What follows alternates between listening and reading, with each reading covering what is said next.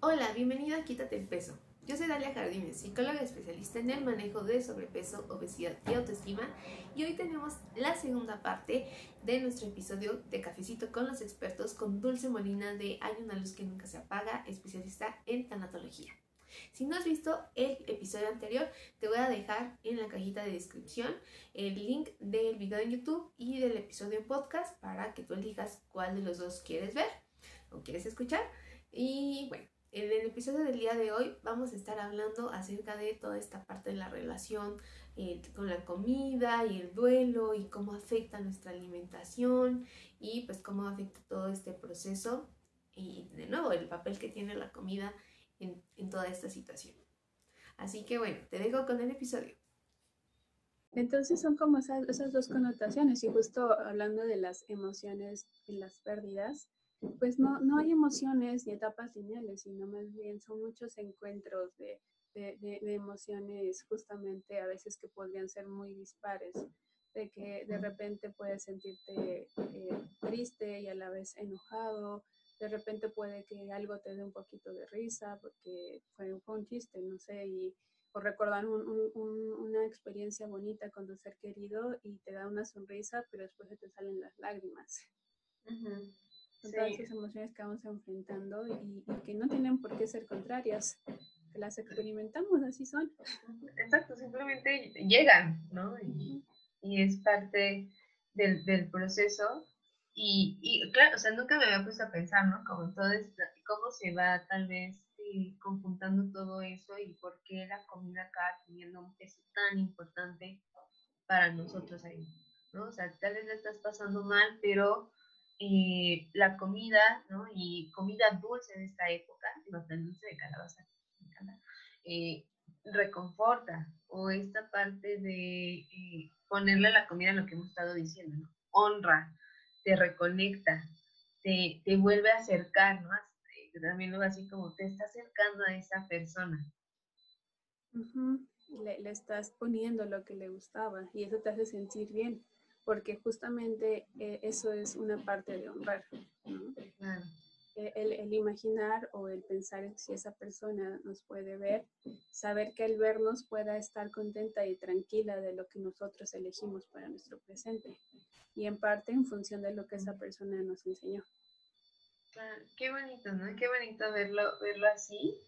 Y eso, todo esto me hace recordar mucho a la película Coco. O sea, yo, yo, soy, yo soy mucho de poner ejemplos de Disney, entonces, este, Coco, este, me, parece como una forma, ¿no? De, incluso hasta como de verlo tal vez como más suave, como si algo nos está doliendo o algo, y, y entender, o sea, y creo que ahí nos ponen como muy claro este papel de la ofrenda, ¿no? Y la importancia que le daban en la película, el hecho de que esté la foto, de que esté lo que le gusta, ¿no? Y, este, y conmemorar y honrar a las personas que, que, están ahí.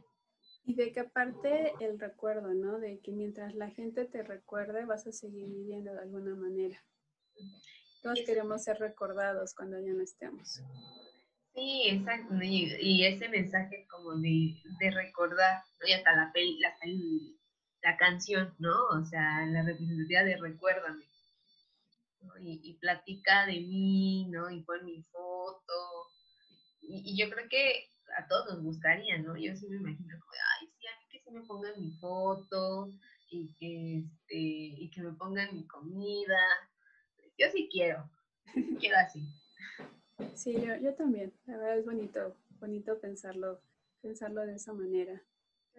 Y, creo que incluso entonces nos podríamos ir a esta parte de, o sea, como hasta nuestra muerte, ¿no? Nuestra propia muerte es algo que pues a todos nos va a pasar y que tal vez nos da como miedo, nos da la incertidumbre y todo, pero el pensar como, oye, o sea, voy a ser recordado, ¿no? Y, y, voy, a, y voy a poder reconectarme con, con, mis seres queridos de esa forma.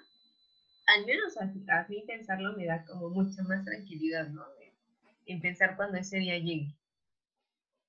Sí, sí, porque pues sabes que de alguna manera vas a dejar un legado. Uh -huh. Un legado de vida, un legado en ellos. O sea, el, el que ellos puedan, que, que ellos te recuerden es porque hay una conexión importante, significativa, emotiva. Exacto. Entonces, y, y, me parece muy curioso justo que pusieran ese meme, ¿no? Que la pregunta era muy específica de ¿qué pondrías en mi ofrenda? Incluso hasta como nosotros como vivos ver, este, oye, a ver, ¿qué represento para ti, no? ¿O qué asocias conmigo? ¿O qué, qué cómo me recordarías? Es, es como hacer esa curiosidad, ¿no? Así de, ay, ¿qué, ¿qué harías, no? Si, creo que ahí hasta como también publicaciones como si mañana me muriera, ¿no? ¿Qué me dirías hoy? O ese tipo de cosas. Y, y te dos temas importantes aquí. Uno de si mañana moriría, ¿qué me dirías hoy? Porque también creo que parte de, de, estar en contacto con el tema de la muerte es, es ese de, de, que hay mucha gente que no alcanza a despedirse, por ejemplo, y le duele despedirse, o sea, dar unas últimas palabras momentos antes de que la persona muera. Y eso a veces les, les duele. Y, y, el enfocarnos en intentar dar lo mejor de nosotros o intentar como vivir, no totalmente como si fuera el último día, porque pues tampoco llega a ese extremo, tenemos que, que prever también nuestro futuro y construir cosas aún sabiendo que la muerte pues camina a nuestro lado. Pero sí es importante porque de repente cuántas veces no te peleas con alguien años por cosas muy pequeñas o a lo mejor con tu misma familia y o pasas muy enojado por situaciones que justo cuando ocurre la muerte de, esa persona dejan de tener sentido, porque tu escala de valores, tu, tu escala de prioridades cambia cuando alguien muere. Muchísimo. Entonces, ¿por qué esperar justamente hasta que eso pase? Hay frases incluso que te dicen, pues no me lleves este, flores al panteón, a mí dámelas sin vida. Digo, es bonita, son bonitas ambas cosas porque son rituales bonitos, pero también es esa parte de, de, saber que, que, la muerte está latente y siempre va a estar ahí a nuestro lado. No sabemos si va a ser hoy, mañana, en 50 años, pero que justamente por esto, ¿por qué tenemos que esperar hasta que ocurra para darle un, un, una importancia distinta a, a los que queremos? Y, y, por ejemplo, la gente que, bueno, yo llevo muchos años que ya no vivo con mi familia y mucha gente que está en mi situación, pues hablan una vez nada más con sus papás, una vez a la semana, a veces, ¿no? Viven en otros países y es una vez al mes y cuestiones así. Entonces, bueno, aunque no puede estar físicamente cerca por, cualquier, eh, por estas cuestiones de la distancia, ¿por qué no estarte mandando mensajes? ¿Por qué si tienes tiempo de repente para mandar memes, no se lo mandas a tus, a tus seres queridos también? Un buenos días, aunque sea con imágenes de violín y esas cosas que les gustan, lo menos a mi mamá sí le gustan, pues yo le mando, ¿no? O sea, ¿por qué, ¿por qué esperar hasta ese momento? Eh, y son cosas que podemos hacer pues, desde ahorita, justamente para no esperar a esa culpa de por qué no le dije adiós. Si tú sabes que puedes enfocarte también en todas las experiencias de vida que le diste y que pasaste bonitas, aunque a lo mejor en los últimos momentos no hayas tenido la oportunidad de, de dar unas últimas palabras. Claro, y que incluso hasta me imagino que podría cambiar el significado de esta época, ¿no? O sea, eh, no sé, llega el Día de Muertos tú no hiciste o hiciste algo, va a cambiar cómo te sientas, ¿no?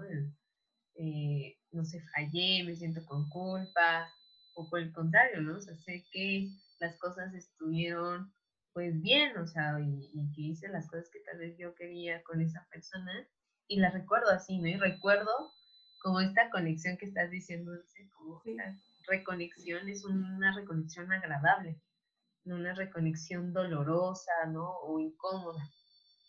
Ah, sí, o, que no te, o que no te permita eh, seguir con tu vida, que, que, en vez de un dolor nostálgico, un dolor llevadero, porque hay dolores en la vida que no se van a, no se van a ir cuando son pérdidas muy grandes, pero que va a ser diferente a un sufrimiento, o que va a ser diferente a, a, no querer ya definitivamente nunca volver a hacer nada de tu vida o, este, o hacer diferentes cosas que, que no te lleven a estar bien o, o incluso a desarrollar ideación suicida o, este tipo de cuestiones por el mismo sufrimiento que, que estás viviendo. claro. Oye, Dulce, y, y, justamente en esta parte que estamos platicando ahorita, ¿no? De la pérdida, la forma en la que, pues el duelo, ¿no? La forma en la que podemos experimentarlo tal vez dependiendo de lo que sucedió mientras estaba viva la persona, eh, digo, y, por la temática de Dalí, ¿no? ¿Cómo, cómo afecta el, o cómo has visto tú eh, con tus pacientes en tu experiencia, cómo afecta el duelo a nuestro proceso de alimentación e incluso esta parte como la relación con la comida, ¿no? Como esta comida reconfortante. ¿Tú qué, qué has visto o si se sabe algo al respecto? Sí, bueno, primero, o sea, cada, los duelos son diferentes y cada persona lo va a llevar de manera distinta. Y también lo que yo veo mucho es que en el duelo o cuando hay una pérdida, situaciones que a veces ya venían ocurriendo de antes, digamos que se agudizan, como que sigue esta continuidad, nada más que sumándole esta parte de la pérdida. Pero sí ocurre esto de, de que las personas cambian sus hábitos alimenticios porque también el cuerpo cambia muchísimo. De repente hay veces que las personas sienten que se van a desvanecer por momentos, ¿no? Que no pueden ni siquiera sostenerse de pie y como si el cuerpo no les respondiera. Se presentan taquicardias, se pueden presentar dolores de cabeza, eh, insomnio, hipersomnia, y, todos estos cambios internos pues también te van a, eh, llevar a, no comer de la misma forma. El, el que te sientas muy triste o el que te sientas de cierta, que la emoción que surja en ti mayormente, pues sí va a depender mucho tanto de tus hábitos como de tu relación con la comida, que eso es lo que tú manejas más. pero, pero sí, repercute muchísimo y va a haber, y hay gente que se deja de cuidar, gente que, eh, o, gente que, que, se pierde muchísimo y que no le da hambre, que duerme mucho, se levanta tarde, este, que no, no quiere probar bocado por esta misma tristeza o esta misma, este, ese mismo dolor tan grande que está viviendo. Eso es como lo que he visto que generalmente es, es más común. Por, por, todo este mismo proceso de lo que tu cuerpo tu mente, tus emociones van reaccionando a, lo que estás viviendo. Eh, dejas, sí dejas de tener muchísimo autocuidado en todos los sentidos. Uno de ellos pues es la parte, la parte de, la comida. Y, claro, también está la contraparte que tiene que ver con las personas que, que tienden a comer cuando hay una emoción muy fuerte, como la ansiedad, y que es la manera en que enfrentan que o que han aprendido a lo mejor a enfrentar ya en el pasado sus problemas y que lo van a seguir haciendo también, o que lo más probable es que, que sea la manera en que ellos se sientan reconfortados a través de, de elegir el, el, comer mucho. Aunque siento que, que, se presenta más el otro, ¿no? El, el dejar de, de comer. Okay. es lo que, lo que tú has visto como el... Y sí, yo también he escuchado, digo, no, no necesariamente con duelo, ¿no? Pero con esta parte de me siento triste no me, ni me sabe la comida, ¿no? O, o, este, o de verdad siento que no me entra, no puedo. Y me imagino que, bueno, la, la tristeza que podemos llegar a sentir, ¿no? De una pérdida de, de, un ser querido, de alguien cercano, pues sí, ¿verdad? ¿Qué, qué antojo vas a tener? Pero, pero curiosamente, ¿no? Hay comida de por medio. O sea, por ejemplo, en, en los rituales como en la velación el entierro, hay comida, ¿no? Hay pan. Siempre lo tiene, el mexicano siempre va a ofrecer comida en, en ese tipo de lugares. Aunque, aunque las personas no tengan dinero para el funeral como tal, que a veces te agarra de sorpresa y no previste la situación, pero eso sí, para los tamales y el cafecito o el atole, no Sacamos de dónde, a ver de dónde. Porque incluso a veces hasta los mismos vecinos o la misma gente cercana es la que te dice, yo te pongo las galletas, yo te preparo esto, yo te pongo este, el café, ¿no? Claro. Porque saben que la comida no puede faltar en esos momentos. Claro, y que incluso hasta podría ser como una forma, o sea, por ejemplo, yo ofrecerme, ¿no? A, comprarte pan o a ponerle café, hasta una forma como de, oye, te estoy acompañando en este proceso, ¿no? O sea, es como mi manera de acompañarte. Yo sí recuerdo mucho, eh, mi, papá es muy así, ¿no? Este, cuando alguien fallecía en la familia o él decía como, no, a ver, tenemos que llevar café, tenemos que llevar té, tenemos que llevar pan, este, era su forma, ¿no? digo, era porque ya como que no lo hacen, pero antes me acuerdo mucho que era, su forma de decir, estoy con, ¿no? estoy con la persona, estoy acompañándote en el dolor, por la importancia de la comida. Exactamente, y es que hay diferentes maneras de acompañar. También es importante cuando, cuando eh, nosotros queremos acompañar a alguien que perdió a un ser querido, saber también nuestros propios límites. A lo mejor yo no soy la persona que, yo, yo no puedo aguantar el dolor de otra persona, yo no puedo verle llorar porque me pega mucho y no sé qué hacer, pero sí puedo. También es una manera muy importante, quitándole ese peso de, de, a veces, aunque sea el ir al súper, ir a la tienda y comprar lo necesario, porque no pueden. Porque el dolor es tan grande que así de, no pueden y que haya alguien que te lo esté ofreciendo, pues también es, es una ayuda muy, muy importante. No, todas las, no todos los acompañamientos y todos los apoyos tienen que ser forzosamente a través de, de palabras o de decir ciertas frases o de, de, este, de dar estos abrazos, porque habrá gente que no le guste. Sí, claro. Sí, hay otras maneras. Y, sí, yo lo veo, te digo, en esta parte de la velación, incluso en el entierro, en, mi familia siempre había como personas, no necesariamente cercanas, pero que los vecinos que se apuntaban a armar la comida para después de, ¿no? entonces ya regresabas y ya había comida preparada, de su manera. Eh, y también, no sé, en, en, los novenarios, ¿no? las personas que somos católicas, pues como esta parte de rezarle a nuestro ser querido. Y, siempre era como que alguien, ¿no? Alguien llegar con las galletitas, alguien llegar que con el eh, panque, alguien llegar. Además de esto de, hoy te acompaño, tal vez es mi forma de decirte que estoy acá contigo porque es muy importante la comida. De nuevo, la comida reconforta, ¿no? Y aprendimos a que la comida reconforta y entonces, pues voy a llevarla. Y es que justo esta parte de, de, las festividades, ¿no? De la comida y de, constantemente estar haciendo estas, o bueno, de que la comida tiene que ver con los festejos y, y, y regresando a lo de las ofrendas de hace un ratito, pues en el México prehispánico cada mes se hacía una festividad para diferentes, para diferentes deidades o para diferentes situaciones siento, o sea, espero que un antropólogo no me diga que estoy mal, pero... O que nos diga que no es. Ajá, pero bueno, pero, pero pues también siento que de ahí viene que, que somos hasta cierto punto muy festivos. Sí. O sea, nos apunta a pensar que hasta el funeral, un funeral es, es festivo. Y hay lugares, de hecho, de la, de la, República Mexicana donde sí un funeral es una fiesta, literal así. Con música, con mariachis o con con, el pueblo, hay pueblos que hacen fiestas cuando alguien fallece. Sí, pues, de hecho, o sea, creo que tal vez acá en la ciudad depende como de cada persona, pero sí, o sea, me ha tocado ir a una persona muy cercana y, y música, ¿no? Su música favorita y hasta globos había, ¿no? Algo que tal vez no, no vemos como en todos lados, pero había globos porque a esa persona le encantaban los globos.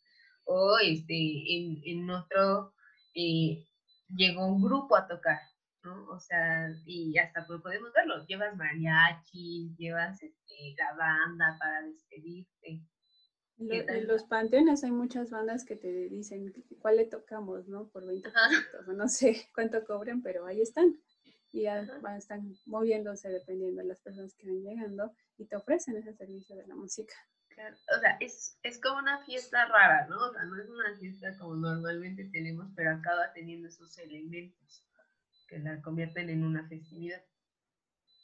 O una manera de a lo mejor no sentirte tan triste y la otra de que la persona a la que estás despidiendo en ese momento, pues quizás se vaya de otra manera también, ¿no?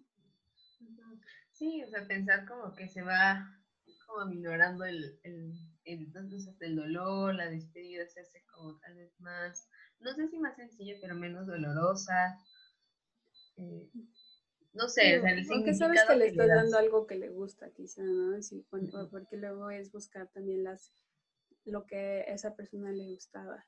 En el funeral, bueno, cuando hace muchos años, justo en el mismo año, con un mes de diferencia, fallecieron dos amigos este, de, de, de mi edad eh, en aquel entonces yo tenía 25 años y uno de ellos le gustaba mucho la música como de los años, como el rock and roll eh, y que tiene que ver con el, viejito, esa parte de Elvis y todo eso, y cierta subcultura que ahora se le llama rockabilly. Ah, y, y, entonces su, su funeral, su, su, mamá lo entendió porque todos los amigos que llegamos pues era, tenían, teníamos que ver un poquito con eso. Y la señora lo que hizo fue bajar el contrabajo del chico para que alguien que supiera tocarlo le tocara las canciones que a él le gustaban y se pusieron a bailar. O sea, este, y la señora hasta cierto punto así, pues obviamente no, no era lo que ella quería y pues se fue difícil porque pues fue, era su hijo, pero, pero pues lo aceptó, de que era de esa manera porque era lo que le gustaba. Y en el otro, ahí, fue, ahí sí fue como este, un poquito más raro porque la señora le dio una guitarra eléctrica a otro amigo para que le tocara una canción que le gustara pero a este chico le gustaba más el metal. Ah. Y su familia era de, este, pues era un poco más como con, eh, eh, no, es que así sea humilde la palabra, pero sus, tenían como otros gustos muy, muy distintos, nada que ver con... y se quedaban con cara de, ay, mi hijo le gustaba eso, tocaba eso, y fue así como de, ok. Pero bueno, es dar la oportunidad de despedir a la persona con lo que a él le gustaba las canciones, ¿no? Y de, nuevo, que como decíamos con las ofrendas, reconectarte, ¿no? Con, con algo, o sea, un elemento que hacía única a esa persona. Y entonces te estás reconectando. Y todas las personas que están ahí, nos, o sea, como que nos conectamos y reconectamos con la persona que, que falleció, Y que por algo estamos acompañando. Exactamente y, reconectamos a través de, distintos, de, distintas maneras. Y una es la comida, porque es el tema central. Exacto. Digo, yo sé que existen otras formas, pero definitivamente creo que la comida es como pieza clave, o al menos así lo, lo veo yo como pieza clave, tanto de, como vemos, ¿no? O sea, el proceso de una pérdida, eh, hasta el, la parte del duelo, ¿no? El que no te dé hambre al que tu cuerpo diga no puedo, no, no quiero comer, no se me antoja nada, también es eh, la comida de por medio y digo, la festividad de, Día de Muertos y, todo el, ritual tan, tan padre que, tenemos alrededor de. Entonces, pues yo creo que este, con, esto despedimos, Dulce, ¿no? La verdad es que estoy muy, muy contenta de, de haberte tenido el día de hoy este capítulo se va a dividir en dos, entonces pues estaremos despidiendo, ¿no? Ambas, ambas, este, ambos episodios, la palabra, estaremos despidiendo ambos episodios. Eh, no sé si quieras eh, decir algo para cerrar, Dulce. Faltó ya muchísima cuestión de historia, la verdad. Este es muy interesante. Los invito también a que investiguen muchísimo de de, todos estos cambios que se han construido a lo largo de los años y que nos demos cuenta también cómo somos tradiciones vivas y cómo nosotros a través de estos pequeños cambios de rellenar el pan de muerto y así, también vamos cambiando tradiciones que a lo mejor de aquí a unos 100 años van a creer que los que, que se rellenaban los panes desde hace mucho porque va a ser lo más normal. En ese sentido es como la parte cultural y la otra parte que tiene que ver con tanatología y con psicología, pues yo les diría que aprovechen estas fechas justamente para sentarse, para dialogar con quienes ya se fueron, para hacer esta reflexión acerca de, qué me dejaron, qué aprendí con ellos, qué, de qué manera me he construido hasta este momento a través de, de lo que esas personas fueron en mí, representaron en mi vida, de lo que yo les dejé a ellos, de lo que, de lo que aprendimos, experimentamos juntos. Sería como un muy buen ejercicio esta, este, enfocarnos también en la importancia de la experiencia de vida. No solamente que a veces nos enfocamos mucho en el momento y el motivo de la muerte, ¿no? Como de murió de manera trágica, un accidente o en el hospital por COVID y no fue posible verle antes de que muriera y que son cuestiones que a veces rondan muchísimo nuestra mente y que nos quedamos como si la experiencia de, vida y todo lo que hizo esa persona a lo largo de sus años se centrara solamente en ese último instante, en esos últimos meses o días de en lo que, eh, que, que, dieron esta pauta para que falleciera, cuando una persona es más que eso, ¿no? Cuando somos mucho, muchísimo más que la causa de nuestra muerte. Y que nos entremos a, reconectar con todo eso, que platiquemos, que le hagamos ojo una carta, que justo también a lo mejor eh, hagamos una ofrenda a nosotros mismos y reconectemos con todo eso que ya, que ya no somos, que fuimos, que queremos a lo mejor darle un sentido diferente o que queremos modificar.